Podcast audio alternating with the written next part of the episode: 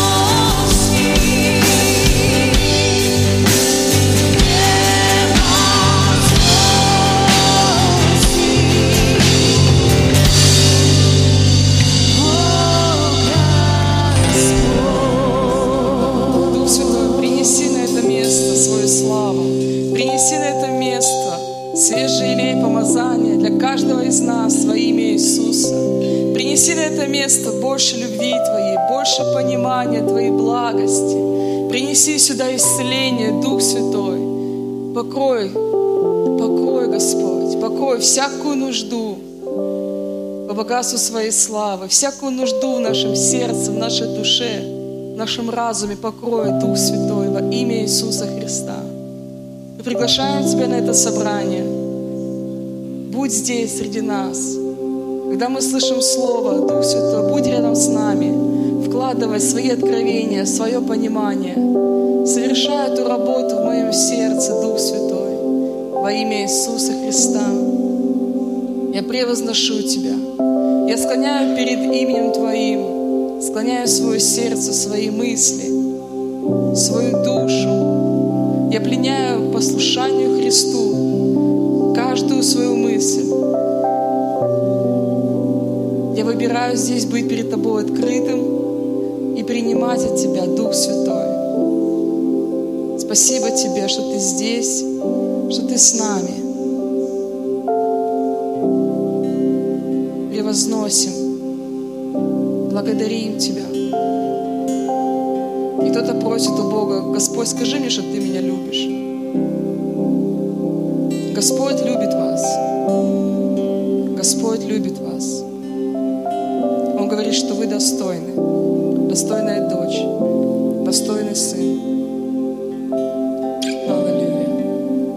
Давайте Богу славу воздадим. Слава Иисусу. Вы можете присаживаться и поприветствовать того, кто рядом с вами. Спасибо, прославление. Выпала мне честь проповедовать сегодня. За пару дней до того, как пастор мне сказал, что буду проповедовать, я возлежала на ложе перед сном и не могу уснуть. И чувствую, Дух Святой говорит мне, готовься, будешь ты в воскресенье проповедовать. А у меня, знаете, в разуме нестыковки, думаю, к чему, что к чему пастор вроде там, это должен уже вернуться. Ну, короче, у меня, конечно же, свои мысли. И чувствую, Дух Святой мне говорит, типа такая сделка, знаете. Ну, если ты будешь проповедовать, говори вот об этом. Ну, я такая, ну хорошо, Господь, буду говорить об этом. Хотя это вообще не любимая моя тема, на самом деле. Знаете, есть темы, которые любимы, на которые ты можешь говорить, и ты как лев из колена Иудина. Эта тема не такая, на самом деле. Я тут слушала э, одного проповедника, и он говорит, что есть люди, которые говорят, наш вот Иисус, он как ягненок, он агнец, и он такой весь скромный, такой смиренный, такой, и оправдывают себя, что я вот такой же. А он им говорит, слушайте, ну он также и еще и лев из колена Иудина. И если ты никогда не видел себя вот львом, если ты не проявлялся как лев из колена Иудина, если Иисус живет в тебе, то, скорее всего, ты не был никогда в том, что есть твое. Потому что ты, когда попадаешь в свою сферу, сферу, где тебя поставил Господь, тебе просыпается лев. Вот есть темы, где в мне просыпается лев, и я не могу остановиться. Это не совсем такая тема, поэтому я не буду здесь как бы махать крыльями. Это, может быть, не будет слишком позитивно и радостно, но я верю, что это Господь дал это слово, и я верю, что Бог что-то хочет совершать. Может быть, это больше будет, буду я сегодня в роли учителя, я не знаю, я не люблю вообще быть учителем, но тема серьезная. Я хочу поговорить сегодня о поколениях, и тема называется «Передать эстафету». И когда Господь мне говорил, он, я увидела прямо эту картину, как, вот видите перед своими глазами, как два человека, и один дает эстафетную палочку другому. И эстафетный бег, если вы знаете, это такая командная, э, командный бег, командная работа. И, возможно, это по кругу. Один бежит какой-то путь, передает другому, другой бежит путь, и так, пока они не закончат бег. И я увидела христианство – наше. Это также вот этот командный бег, где одно поколение сменяет другое, где одно поколение передает эстафетную палочку другому. И мы с вами бежим, совершая свой бег. И я верю, что Бог хочет, чтобы мы посмотрели э, масштабно на то, что происходит сегодня на земле, и на то, что происходит в церквях. Один проповедник сказал, что между, э, что христианство в двух поколениях это исчезновение. И я, конечно, когда я эту услышала фразу, я не восприняла, что, знаете, как со страхом или как негативную какую-то окраску.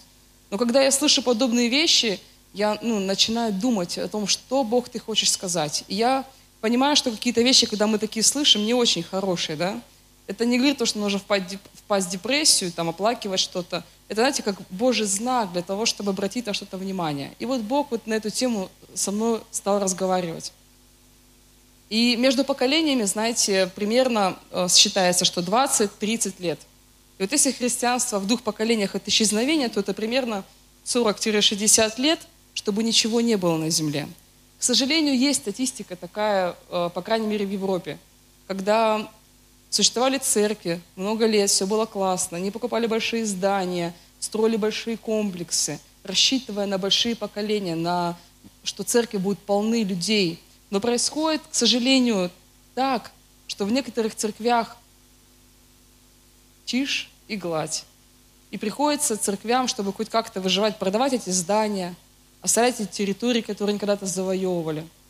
И здесь нельзя сказать, знаете, что христианство устарело, что-то произошло не так. На самом деле проблема здесь только одна, что кто-то либо не передал эстафету, либо кто-то ее не взял.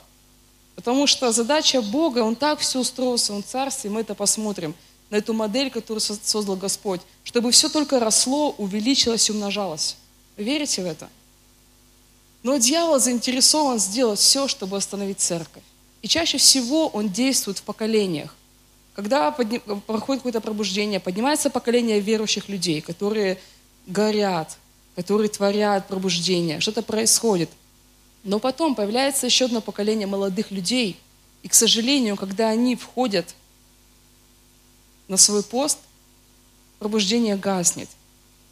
И здесь нельзя сказать, чья проблема, либо только вот этого поколения, либо только этого поколения.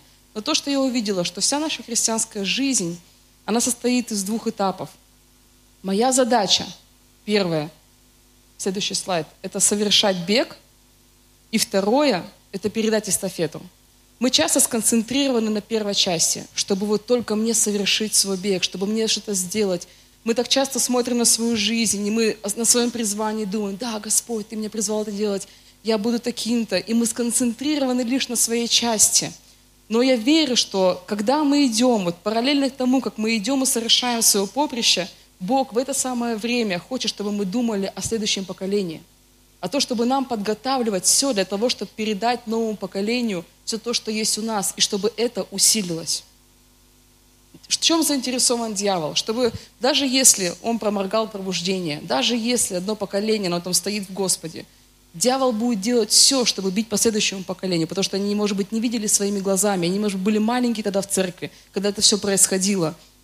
И он тогда работает вот с этим молодым поколением, чтобы они, когда придут, они заново начинали строить, чтобы все, что наследие, которое было, копилось, чтобы на этом поставить крест, чтобы они заново строили – и чтобы каждое поколение так заново строило, собирало, собирало, и тогда ничего не происходит. Тогда происходит застой, и мы тратим много-много времени на, что, на то, чтобы что-то совершить.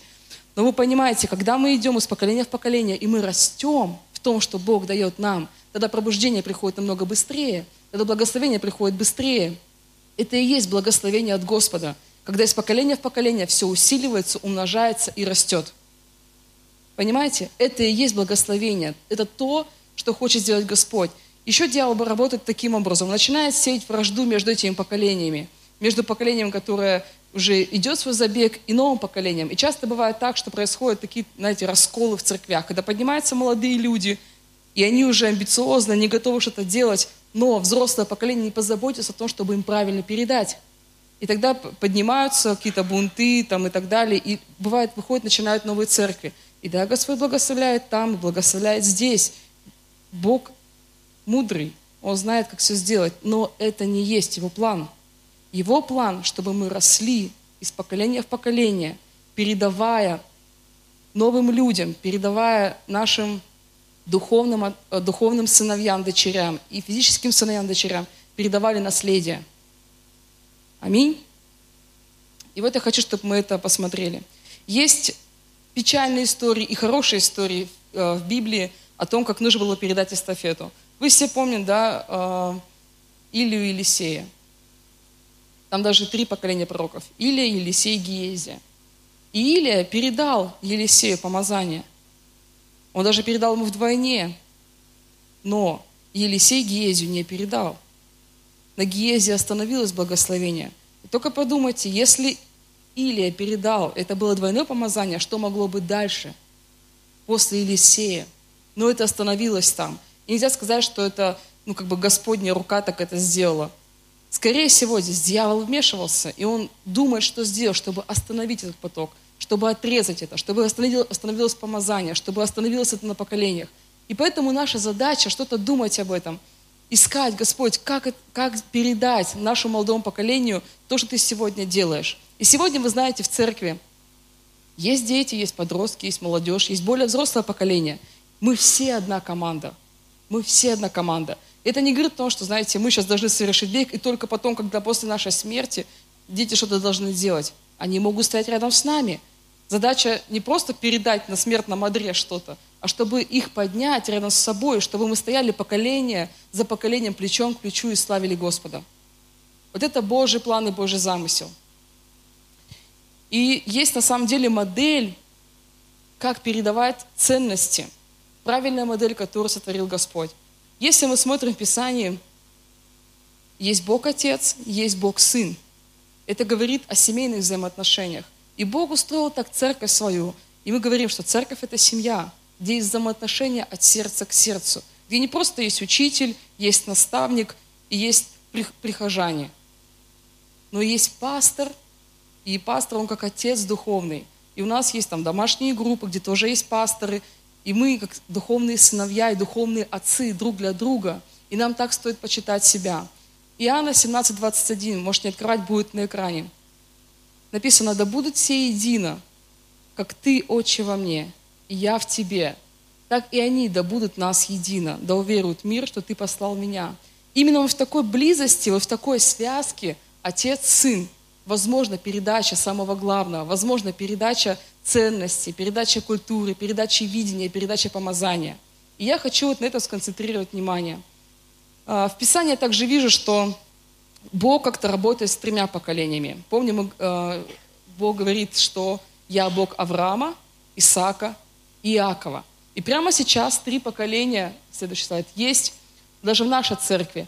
Это сыны, отцы и отцы отцов. Или так можете смотреть. Типа Авраам, Исаак, Иаков. И вот о всех о них я хочу поговорить, но больше сконцентрироваться на отцах и сыновьях. И э, для того, чтобы полноценно взаимодействовать, для того, чтобы делать Божьи дела, во всех этих взаимоотношениях должно быть почитание. Только когда есть почитание, возможна передача. Только когда есть почитание, это говорит о том, что это взаимоотношения духовные.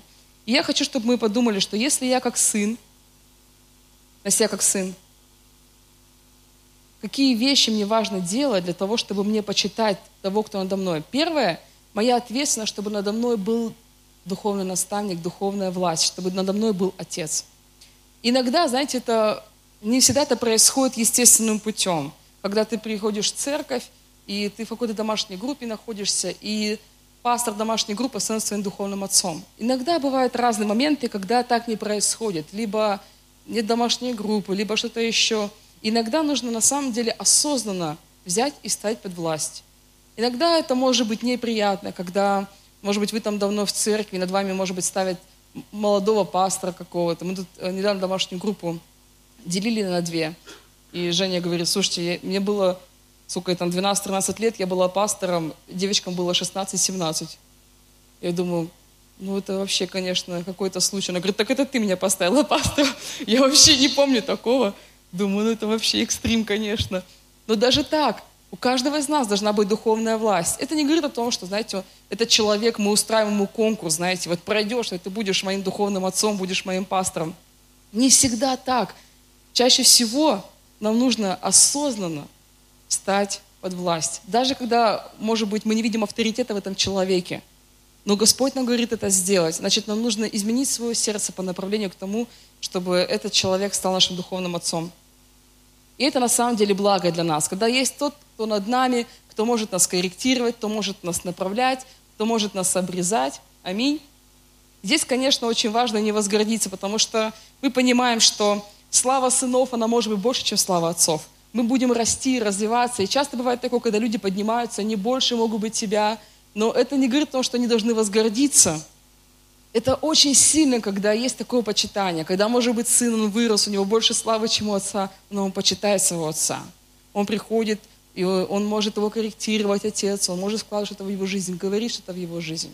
И это очень сильно. Поэтому, если вы сыны, позаботьтесь о том, чтобы над вами был духовный отец. Знаете, если у меня нет духовного отца, это опасный путь.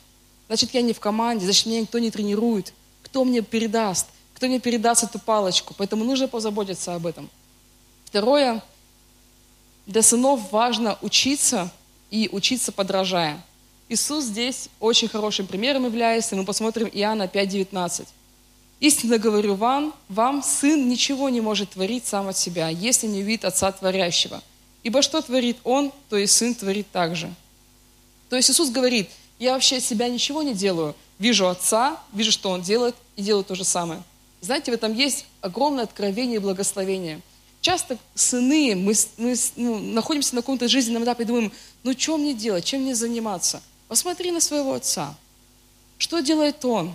И это очень сильно, когда мы можем смотреть, наблюдать за жизнью отца и копировать то, что он делает. Я здесь о хорошем примере, конечно же, говорю. Мы смотрим, как он общается с детьми, как он общается с супругами, как он проходит конфликты, как он проходит еще другие ситуации. И все, что мы делаем, мы просто смотрим на то, что делает он, и копируем это в своей жизни. Знаете, психологи говорят, что мы чаще всего копируем неосознанно людей, которых, которые нам нравятся, которых мы любим. Интересно, когда конференция у нас проходит, вот это летняя, и когда выходят епископы, ну, в основном это епископы, берут микрофон и говорят о пожертвованиях, там еще чем-то. Я почти в каждом вижу пастора Сергея они так похожи становятся на него. То есть спустя время кто-то говорит, какой микрофон, что-то не двигается. Вот так далеко микрофон, как пастор Сергей держит. Настолько это пропитываемся мы, да, тем, кто нам нравится, на кого мы смотрим, чьи проповеди мы смотрим, кого мы слушаем. Мы пропитываемся этим подсознательно. И мы потом это подражаем этому. Поэтому здесь подражать отцу – это хорошо. Дети подражают своим родителям. Аминь. Они смотрят, как они делают, и делают так же. Как, вы там, как мы танцуем, они станцуют так же. Как мы говорим, она, мы, они говорят так же. Однажды мы приходим, э, по-моему, это было воскресенье, домой, и дочь моя берет микрофон, становится на стол, на котором она кушает, и говорит, да-да-да, аминь. А в это время, не помню, летом ли проповедовал, то ли что он делал. И она полностью копирует его, аминь. Мы там все хлопаем, радуемся, такое счастье. Но она улавливает какие-то такие, знаете, еле уловимые моменты и воспроизводит это очень легко. Поэтому здесь нам нужно учиться, подражая, смотреть то, что делает Отец. 1 Коринфянам 4, 15 и 16 стих посмотрим. Здесь Павел пишет, «Ибо хотя у вас тысячи наставников во Христе, но немного отцов, я родился во Христе Иисусе благовествованием, посему умоляю вас». Здесь Павел даже умоляет, «Подражайте мне, как я Христу». Третья вещь, которую, которая очень важна для сынов – это вырасти в отцов. То есть, когда мы смотрим на своих отцов, мы понимаем, у них есть сыновья, они кого-то взращивают, они кого-то тренируют, они в кого-то вкладывают. Знаете, это естественно, и мы, естественно, это перенимаем, и мы тоже хотим иметь сыновей.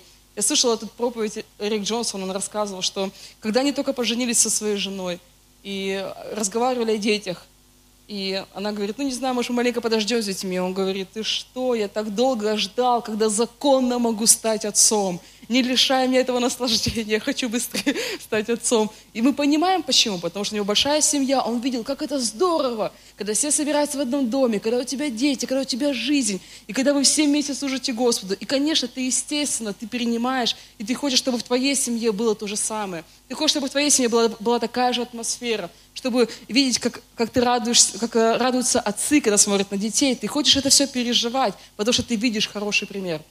И поэтому важно для нас, чтобы мы также, когда мы сыны, мы думали о том, что мне нужно расти в отца, мне нужно идти дальше, мне не надо останавливаться, мне нужно, чтобы у меня были также сыны. 2 Тимофея 2.2. То здесь Павел пишет для Тимофея. То, о чем ты слышал от меня при множестве свидетелей, доверь верным людям, которые способны в свою очередь и учить других. Павел сразу говорит Тимофею, думай о трех поколениях. То, что ты слышал от меня, передай верным, которые способны другим, других научить. Он сразу говорит ему, что нужно делать, сколько нужно поколений поднять. Аминь. Второе, хочу поговорить об отцах. Когда я отец, я нахожусь посередине, у меня есть отец и у меня есть сын. И моя задача заботиться об отношениях и с тем, и с тем. Я почитаю отца как отца, но я сам должен иметь сердце отца, если у меня есть сыны. И знаете, это как бы звучит как бы естественно, но на самом деле это не всегда естественно в церквях. Понятно, когда это твои дети, ты их любишь, естественно, да? Но это сразу приходит, наверное, ко всем людям, когда только дети появляются. Но когда это духовные дети – когда, может быть, мы стали пастором домашней группы, и нам дали людей, которых мы вообще как бы еще не любим даже. Как их возлюбить-то, и мы их еще не знаем даже. Но то, о чем нам нужно думать, чтобы нам стать как Господь, чтобы любить их и принимать с ним сердцем. Знаете, в церкви это отличается от того, как это в мире. В мире, знаете, у нас есть учителя, у нас есть тренеры. Я до сих пор помню своего тренера. Я вот души не чаю, любила ее, вот все детство любила ее. И многие, кто тренировался, они очень сильно любят тренеров. Они даже заменяют кому-то родителей. И такое бывает на самом деле. Но то, что я помню, всегда, вот уже давно не тренируюсь, но то, что я помню, всегда, когда она заходила, она говорила, итак, мы работаем на результат. Ну и вроде нормальная фраза, она так наш поднимала нас так, такую силу поднимала. Но сейчас я понимаю, иногда ты не готов работать на результат. Иногда у тебя какие-то проблемы, ситуации. И вот здесь проверяется сердце отца, и когда нет сердца отца, когда просто учитель, тренинг, мастер-классы тебе проводят. Потому что отец, он думает о твоем сердце. Отец думает о сердце. Отец даже больше думает не о том, о чем он говорит, а больше думает о том, как ты это понял. Понимаете? Ты думаешь, а как тебя восприняли? А правильно ли поняли то, что ты хотел донести, потому что ты переживаешь о сердце? Ты не переживаешь, чтобы тебе красиво сказать, чтобы тебе там просто послужить, но ты переживаешь о том, какой будет эффект.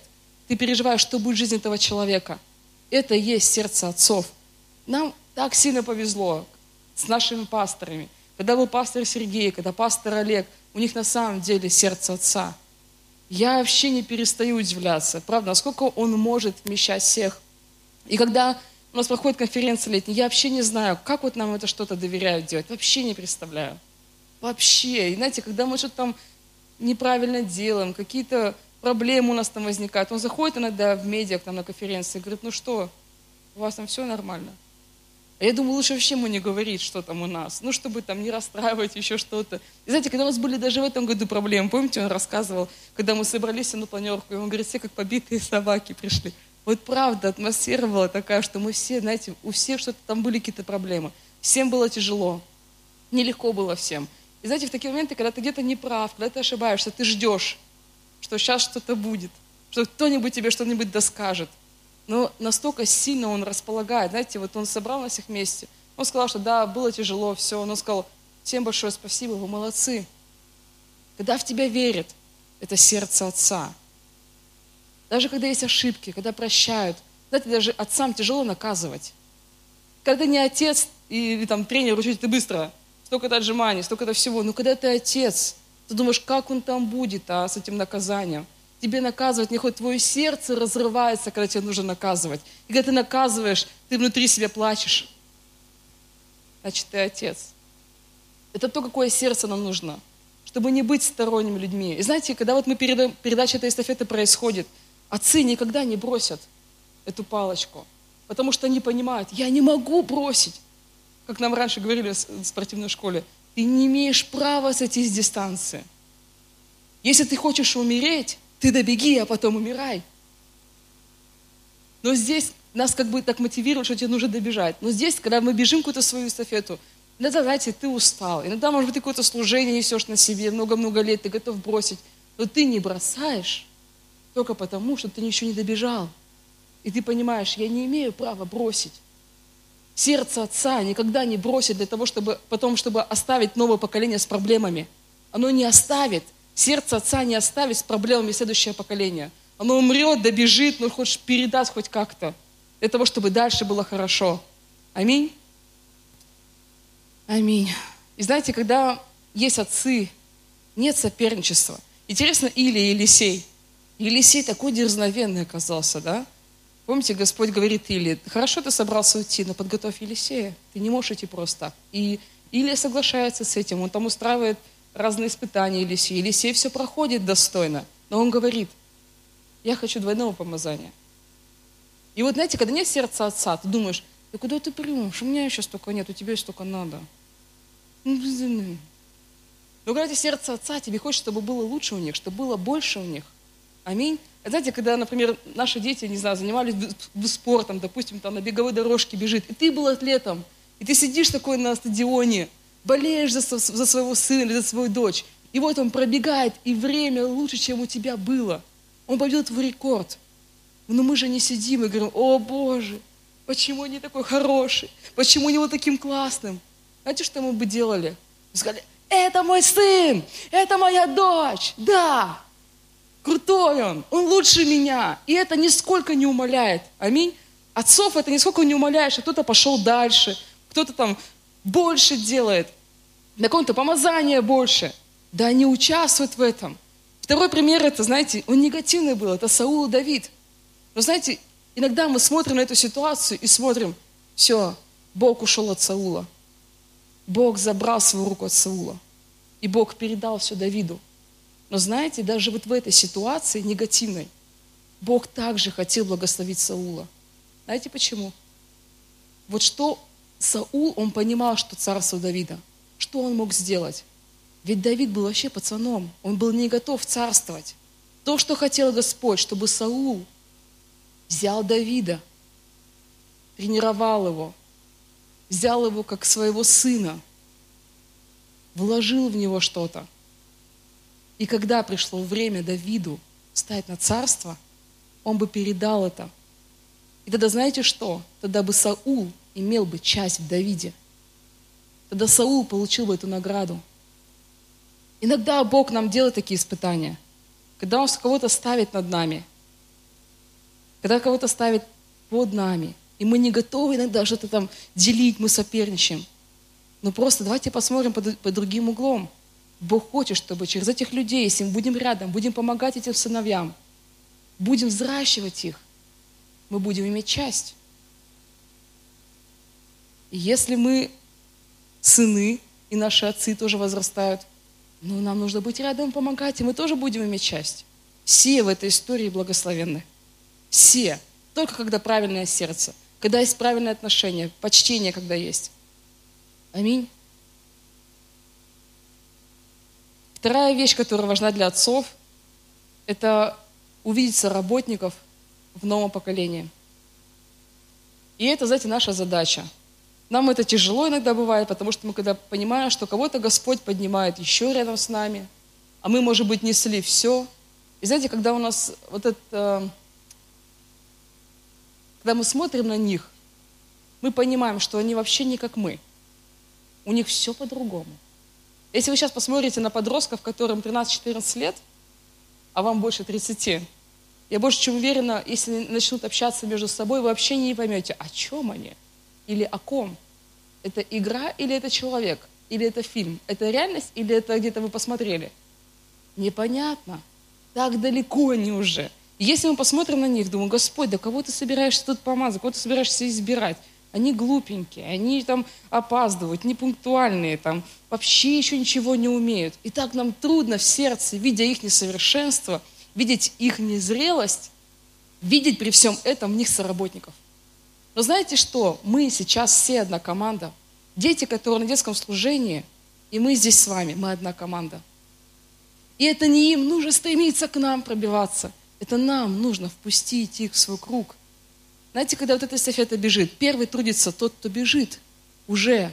Это он достигает второе поколение. А второе поколение, знаете, что делает? Готовится и ждет. Это их задача.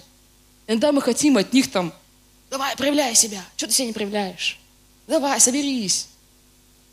Сделай все, что можешь, чтобы их подготовить. Чтобы это не было как снег на голову. Когда, знаете, им исполняется 13 лет, и мы им говорим, теперь все, ты сам решаешь. И это просто ответственность, которая их может раздавить. Когда мы говорим, все, тебе там 12-13, давай иди служи Господу. Это тоже может их раздавить.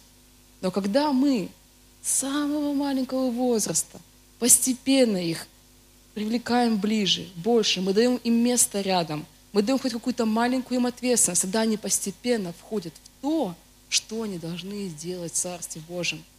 И это наша задача – смотреть на них другими глазами. Даже если это наши дети, даже если они иногда там какие-то плохие слова говорят, они все равно соработники, и Бог их использует. Бог не, не просто ждет, когда они вырастут, чтобы, чтобы их использовать. Он их уже сейчас может использовать. Я сейчас не говорю, знаете, о таком культе детей.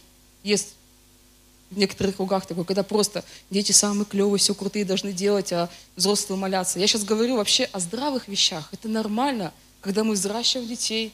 И это чудо, когда они могут выйти, свидетельствовать. Чудо, когда дети могут проповедовать, когда они могут служить. Аминь.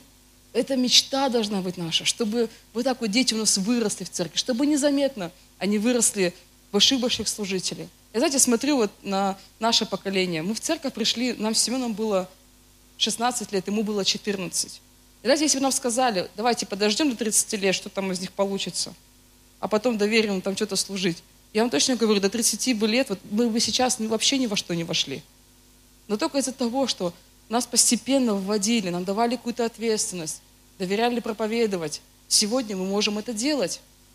Не нужно, знаете, ждать, когда настанет вот какой-то возраст для того, чтобы вот относиться к ним уже посерьезнее, для того, чтобы им что-то доверять. Никогда не рано.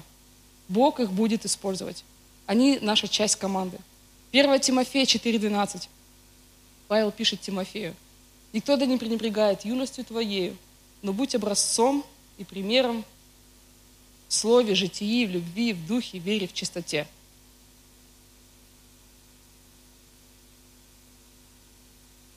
Пусть никто не пренебрегает юностью твоей. Итак, Бог готовит поколение новое, которое просто не, не должны просто прийти на смену, но они должны уже стать рядом с нами. Эти люди есть вокруг нас. Я сейчас не говорю только, знаете, о нашем доме, о наших детях физических. И, и это духовные дети. Они сейчас есть рядом с нами. И наша задача помочь им, помочь им войти. На самом деле им и так нелегко. Вы просто представьте, если, там, не знаю, ты молодая девчонка, парень, тебе там лет 12-13, и тебя просят что-то делать. Знаете, какой они страх переживают на самом деле? Очень большой. Мы когда начали на молодежном служении говорить, давайте вы будете ну, говорить какую-то библейскую историю три минуты. В своем кругу. Вы не представляете, какой стресс они пережили. Говорить какое-то слово. Они всех поперепутают. Давида, там, Елисея, Моисея. Всех соберут на сто рядов. А мы вот так вот сидим. Молодцы. Здесь, конечно, было по-другому, но ничего.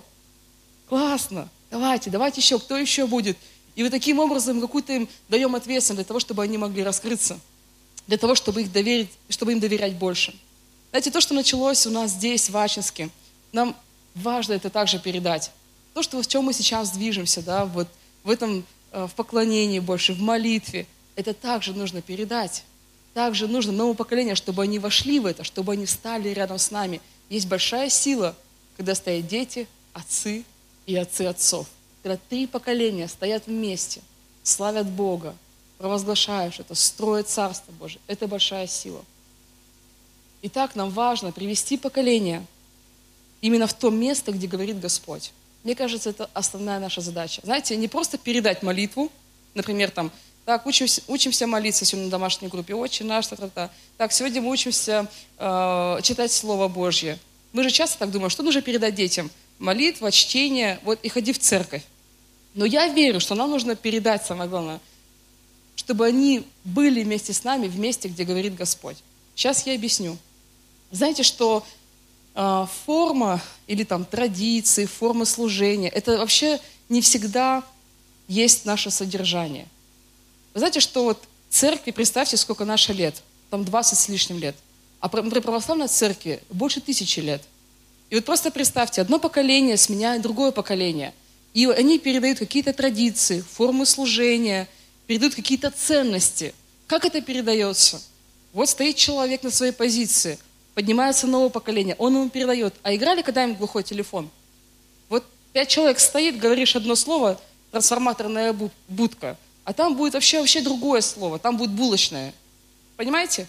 То есть Иисус в уста вот так вот передается, ничего не понятно. И вот мы с вами тоже же церковь. Мы тоже таким же образом передаем из уст в уста. Я пастор, у меня есть люди на домашней группе, я им также передаю, друзья мои, нужно вот это, это, это, это. Они передают еще там куда-то. И так может затеряться самая главная суть. Поэтому здесь нужно понимать, что форма – это не всегда самое главное, то, что нам нужно передать. Я за это так сильно радею, знаете? Просто как мы можем сбить фокус, мы просто можем научить их быть религиозными, но в этом может быть вообще не быть жизни. Но с другой стороны, форма очень важна. Когда мы на домашней группе поклоняемся, молимся, Кира ходит с нами на взрослую домашку. И вот мы собираемся, мы говорим, давайте молиться. И мы все делаем так. Ради нее. То есть, когда ее нет, мы так не делаем. Мы резко руки поднимаем, глаза закрываем, мы в свободе двигаемся. Но когда она с нами, мы раз так руки поднимаем и молимся вместе. И она делает точно так же. Поднимает руки. Иногда она подглядывает, кто так не делает. Смотрит глазами. Делай так. Все. Она всех учит, как надо делать. И все. И дальше она молится. И вы поймите же правильно, это нормально для трехлетнего возраста. Но если такие вещи происходят в подростковом возрасте, не то, что она подглядывает, а в том, что есть форма, но нет содержания, это проблема.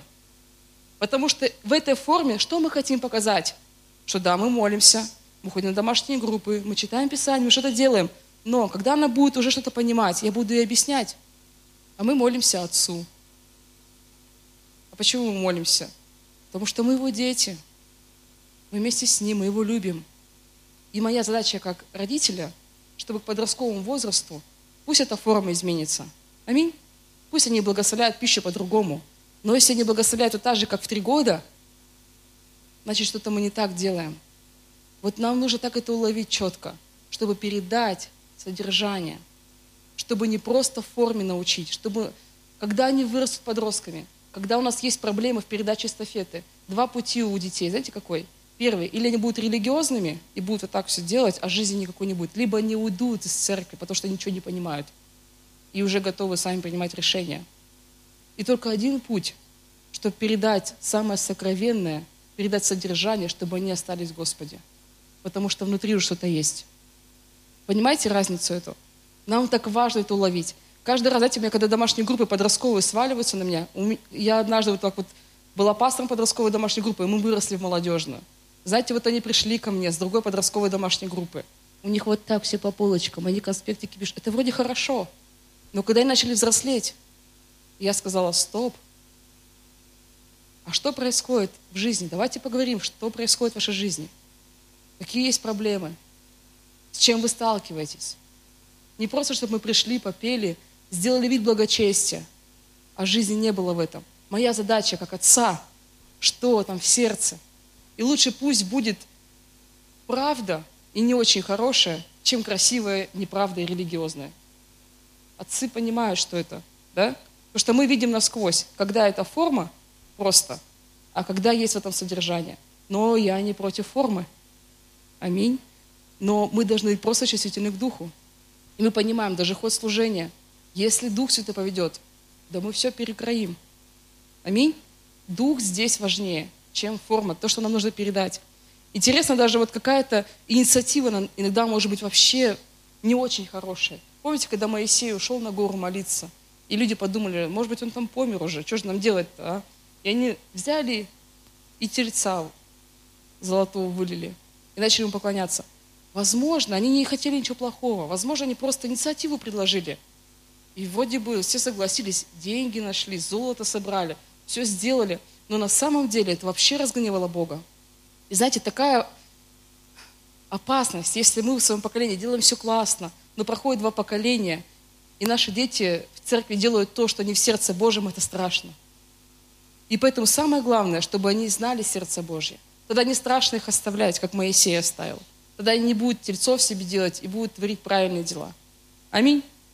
Итак, как привести все-таки в реальность Божию, во взаимоотношения с Богом новое поколение. Я буду говорить о двух вещах, это будут такие больше практические вещи, но я хочу здесь больше заострить внимание, и, возможно, это будет больше полезно для тех, у кого есть свои дети. Если у вас там подростки э, с вами в семье, как говорит э, мой брат, когда мы им звоним, он говорит, мы спрашиваем, как дела? Он говорит, да как, подросток у нас в семье. Ну, как бы, типа, это все сказано. Она сидит там в своей комнате такая. Они даже не могут вытащить, пообщаться иногда. Подросток у нас в семье, понимаешь? А так все классно вообще. И мы так смеемся над ним в своей семье, шутим. Итак, особенно если у вас подростки, если вы их родители. Это сейчас будет слово для вас. Но даже если у вас есть э, духовные дети, сыновья, дочери, это тоже очень важно. Первое, нам важно пребывать в присутствии Божьем вместе. Вместе. Знаете, очень хорошо, что у нас есть детское служение, не уходит во время проповеди туда. Но очень важно, когда у нас есть момент поклонения, чтобы они видели, что мы поклоняемся Господу. Чтобы они видели, что мы в этом участвуем. Мы, знаете, приводим сюда дочку, когда у нас есть эта возможность. И она уже привыкает, что это нормально поклоняться. Она уже не шумит, то сильно концертов не устраивает. Она уже привыкает с самого маленького возраста к тому, что это нормально, что мы все поклоняемся Господу. Поэтому, если у вас там дети маленькие, пожалуйста, привлекайте их вот на время поклонения – для того, чтобы они могли видеть, что вы поклоняетесь. Конечно, если ну, мы сами не поклоняемся, мы не сможем ожидать от них, что они вырастут и будут руки поднимать, поклоняться будут и так далее. Поэтому нам важно, чтобы в присутствии Божьем приходили мы вместе. Также нам важно, чтобы наших детей приводить на служение, которое для них. Но когда у нас проходит здесь общее детское служение, здесь вообще своя атмосфера. И я понимаю, что дети, знаете, такой народ, они могут сказать, я не хочу. Вот у меня дочь, мы тут пошли на домашнюю группу, у нас домашняя группа началась для, для трехлеток. И вот мы первый раз пошли на домашнюю группу. Я забираю ее из садика, она такая счастливая, что домой, все. Я говорю, доча, мы не домой. А куда? Мы на домашку. И она сразу, к Веронике? Она уже всех знает, все куда. Я говорю, нет, сегодня, доча, будет твоя домашка, где будут только дети. И первое, что она сказала, я не хочу. Я боюсь детей. И я понимаю, как бы она устала там и так далее, охота домой. Но, знаете, моя задача как родителя – сделать все, чтобы она была там, чтобы она была в кругу, в этом общении с друзьями, чтобы у нее завязались отношения, чтобы ей понравилось. Я ее соком там, я потом куплю тебе сок, пойдем вместе. И я ее уговорила прийти. И вот они пошли, мы уходим благополучно с этой домашней группой. Думаю, Господи, сохрани там Тоню, конечно – Потому что там дети-то вообще огонь собрались у нас. Их всего три, но это огонь, я вам точно говорю. Ну и все, домашняя группа проходит, я за ней прихожу, мы идем по улице, общаемся. Я говорю, ну что, кто тебе понравился на домашней группе? Она говорит, Самуил. Она называет его Самаил. Самаил понравился. И вот она всю дорогу шла. Самаил, Самаил. Она учила, видимо, его имя еще. И когда я говорю, ну хорошо, будешь ходить на домашнюю группу? Буду. Завтра? Я говорю, нет, дочь, теперь только через неделю. А завтра пойдем в гости к Самаилу? Не, дочь, еще не пойдем. Он же нас не звал в гости. Ну и что ж, пошли к Самаилу в гости. И все, вот она наладила. У нее появился друг, понимаете? Она его не видела никогда, они не общались, но тут появился Самаил, который, который интересен теперь. И мое сердце, конечно, радуется. Пусть Самаил, там, пусть они хоть что-нибудь играют, что нравится, но главное, чтобы она была там. Главное, чтобы они были в этом общении, взаимо, взаимодействовали. Когда детское служение проходит, они вот так вот выходят сюда и проставляют. я понимаю, конечно, как родителям, может быть, тяжело это, чтобы приводить сюда детей, или там, чтобы они проставляли вместе. И многие делают так, иди там это, вы там собираетесь, идите вот вперед, там, машите этим всем. Но я понимаю, я родитель, я буду делать все, чтобы ей было здесь хорошо. Если надо, я выйду с ней вперед, буду махать флагами, буду танцевать, как я никогда в жизни не танцую. Для нее. Для того, чтобы ей было здесь хорошо, чтобы ей было комфортно. Поэтому, если вы родители, сделайте все, что от вас зависит, чтобы они были на домашних группах, чтобы они были на подростковых домашних группах, чтобы они были на молодежках, на подростковом служении. Сделайте все. Я понимаю, иногда, знаете, мы смиряемся, что они уже подростки, и мы говорим – давай, может, будешь ходить на молодежку? Я не хочу. Вы знаете, вот, конечно, я не знаю, какие у меня будут взаимоотношения, когда она вырастет. Я бы не смирилась с этим. Я бы делала все вообще, чтобы она была там. Если айфоном заманивать, я не, не знаю, конечно, кого как, но я бы искала эти пути. Я бы молилась, Господи, дай мне мудрость. Я хочу, чтобы она была в молодежке. Почему это важно? Почему, как вы думаете? Потому что в окружении себе подобных они будут настоящими. И вот в этот момент, в этот самый момент Богу очень легко коснуться их, когда они открыты. Когда они в окружении взрослых, они скованы, они чувствуют себя не всегда комфортно, они думают, что как на них смотрят. Но когда они в среде себе подобных, они отрываются как могут. Они не одевают уже маски. Они вот так ходят, танцуют, что думают, то говорят. И для Бога это хорошая почва. Богу это нравится, когда они не закрыты, когда они не закомплексованы, когда они открыты, и Бог может говорить в их жизнь. Поэтому им важно быть среди подобных. Важно, чтобы они были со сверстниками, чтобы они взаимодействовали, общались. И я понимаю, у кого-то могут быть страхи. А чему там научат? А может быть все плохо. Может быть там плохие люди будут. А вдруг вы научат курить? Знаете, как церковь не идеальна, но так и там не идеально. Не будет идеально на домашней группе для нашего ребенка. Не, не будет идеально на молодежке, на детском служении. Не будет идеально. Но ведь это же и хорошо. Когда они выходят, у нас же есть с ними диалог, можем разговаривать. А как что вы делали? И тут вот мы можем иногда вклиниваться и вкладывать что-то, объяснять, почему так происходит. Это еще один способ или еще одна точка контакта с детьми. Аминь. Церковь, я чувствую, что Бог хочет обратить наши сердца к нашим детям и к нашим духовным детям. Это важный момент. Возможно, кто-то сейчас находится на этом моменте передачи. Возможно. Возможно, у кого-то дети сегодня, и вы понимаете, что вы, может быть, теряете их. Но давайте сделаем все для того, чтобы они были в Доме Божьем. Еще одна вещь, как это можно сделать – когда их друзья и интересы в Доме Божьем. Когда у них появились друзья в церкви, это очень хорошо. Даже если друзья не очень супер самые положительные, но зато они там в общении, это очень важно.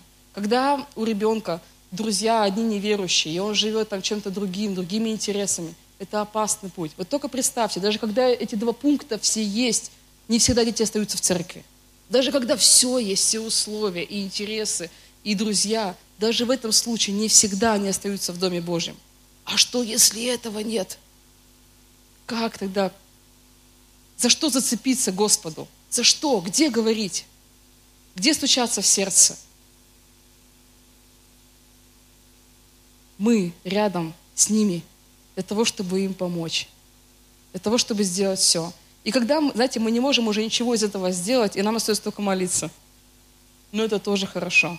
Ко мне сегодня подошла одна сестра с первого служения. Она говорит, слушай, у меня вот два ребенка, и, ну, как бы, далеки уже отношения. Мы не можем там не влиять, ничего, но хочу, чтобы они были в Доме Божьем.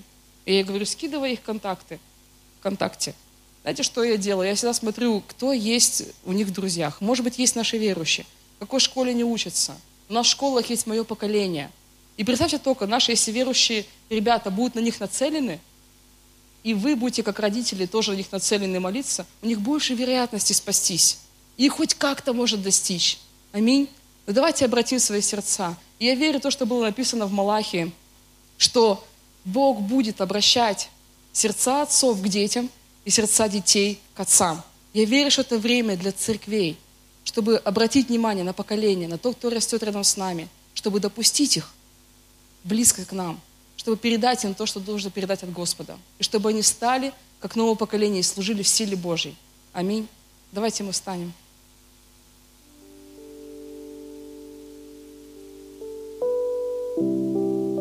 Будем молиться.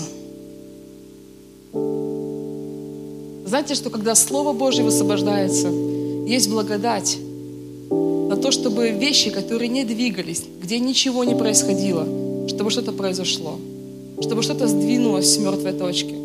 Я хочу молиться с теми людьми, у кого в вашей семье, у вас потерялись взаимоотношения, вы хотите, чтобы ваши дети были в Доме Божьем, но вы ничего не можете сделать, вы не можете повлиять. Я хочу молиться, я чувствую дерзновение на этом месте сейчас, чтобы молиться за эти ситуации, там, где ничего не двигалось, чтобы Бог начал действовать. Аминь. Давайте помолимся с этими людьми. Если это вы, если это ваша семья, положите руку на сердце. Дух Святой, мы приходим к Тебе в этой молитве за наших братьев и сестер, у которых вот разрушены отношения с их детьми, кто не может повлиять на своих детей, чтобы они были в Доме Божьем. Мы соглашаемся в молитве, мы встаем в пролом за наших детей. Мы встаем в пролом за этих людей, которые, может быть, далеки от Господа, не хотят слышать. Мы верим Тебе за благодать на этом месте, Господь, что сейчас, когда мы объединяемся в этой молитве, Ты можешь действовать. Мы соглашаемся за них, и мы просим, Дух Святой, действуй в их жизни. Приходи к ним, приходи во снах, видениях, приходи через взаимоотношения с другими людьми. Посылай на их путь правильных людей, которые могут говорить в их жизнь, которые могут приносить истину, которые могут принести Слово Божье. Во имя Иисуса Христа мы доверяем, Господь, эти Тебе ситуации. И мы знаем, только Ты, Господь, можешь прийти и изменить все. Только Ты. Аллилуйя. Открой их сердца. Открой их сердца для Тебя, Господь, во имя Иисуса. И мы также просим, Господь, за всю нашу церковь. Мы просим, чтобы это была церковь, где поколение с поколением они в хороших взаимоотношениях, они в почитании,